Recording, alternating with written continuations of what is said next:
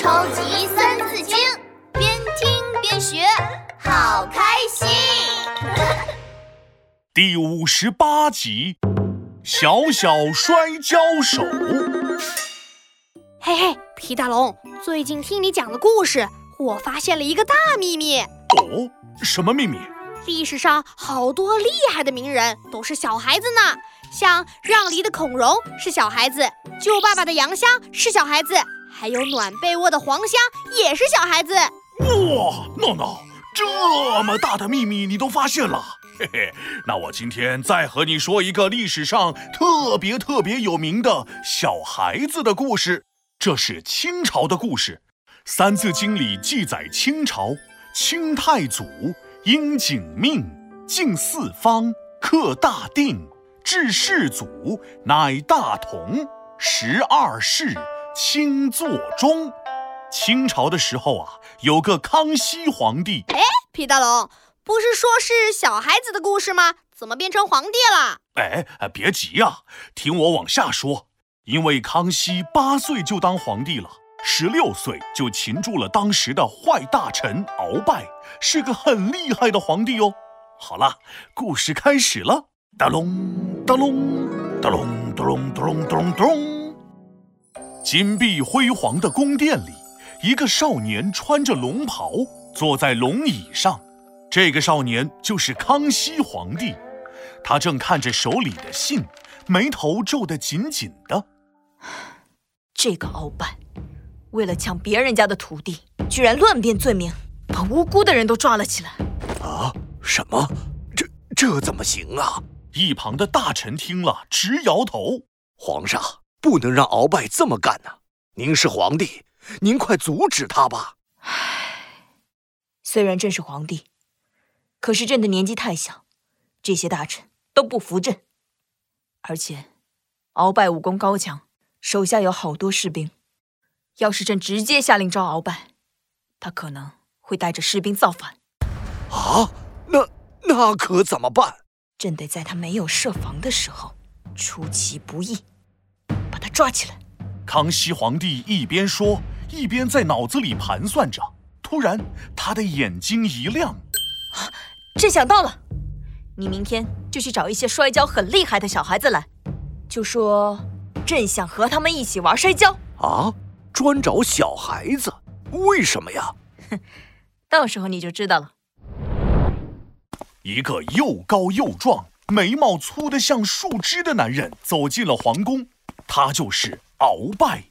鳌拜气呼呼的，一边走一边嘟囔：“哼，这个小皇帝，我让他把别人的土地房子都给我，他居然不同意。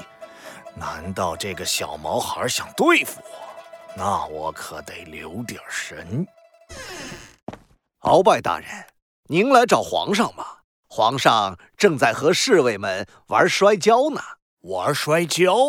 鳌拜过去一看，康熙皇帝真的在玩摔跤，他和一群小男孩在一起。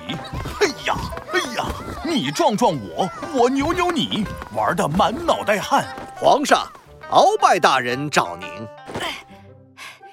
朕要玩摔跤，有什么事儿，鳌拜自己去处理就好了。就这样，鳌拜天天都来宫里，可康熙皇帝每天都在玩摔跤。鳌拜心想：哼，小毛孩就是小毛孩，满脑子都是玩儿，看来用不着我担心。鳌拜放宽了心，他一点也没注意到康熙皇帝一双锐利的眼睛正盯着他呢。见鳌拜没有防备，康熙皇帝突然一声大喊：“把鳌拜抓起来！”遵命。玩摔跤的小侍卫们一拥而上，对鳌拜拳打脚踢，趁鳌拜来不及反应，被大家牢牢地压在地上，困成了大粽子。这是怎么回事？你们，你们不是在玩摔跤吗？哼，想不到吧？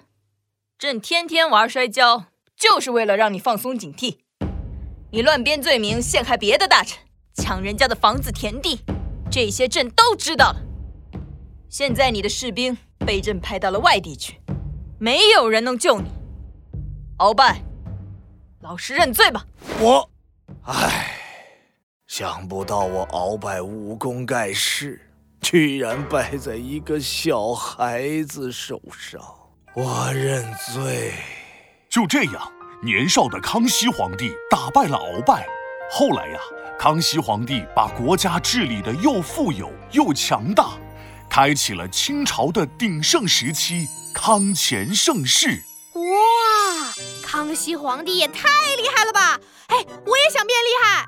嘿嘿，要说变厉害嘛，那就得……哎哎，闹闹，你在干嘛？皮大龙，我们一起摔跤吧！嘿呀，嘿嘿，不要，我才不要玩摔跤，我怕摔个大屁墩儿。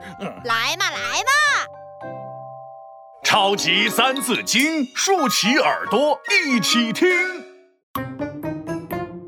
清太祖应景命，敬四方，克大定，治世祖，乃大同。十二世，钦作钟。清太祖应景命，经四方，克大定，知世祖，乃大同。十二世，钦作钟。清太祖努尔哈赤秉承上天的受命，平定了女真各个部落，完成了开国重任。到了清世祖福临，就入主中原，定都北京。清朝传承了十二个皇帝，直到宣统退位才告终。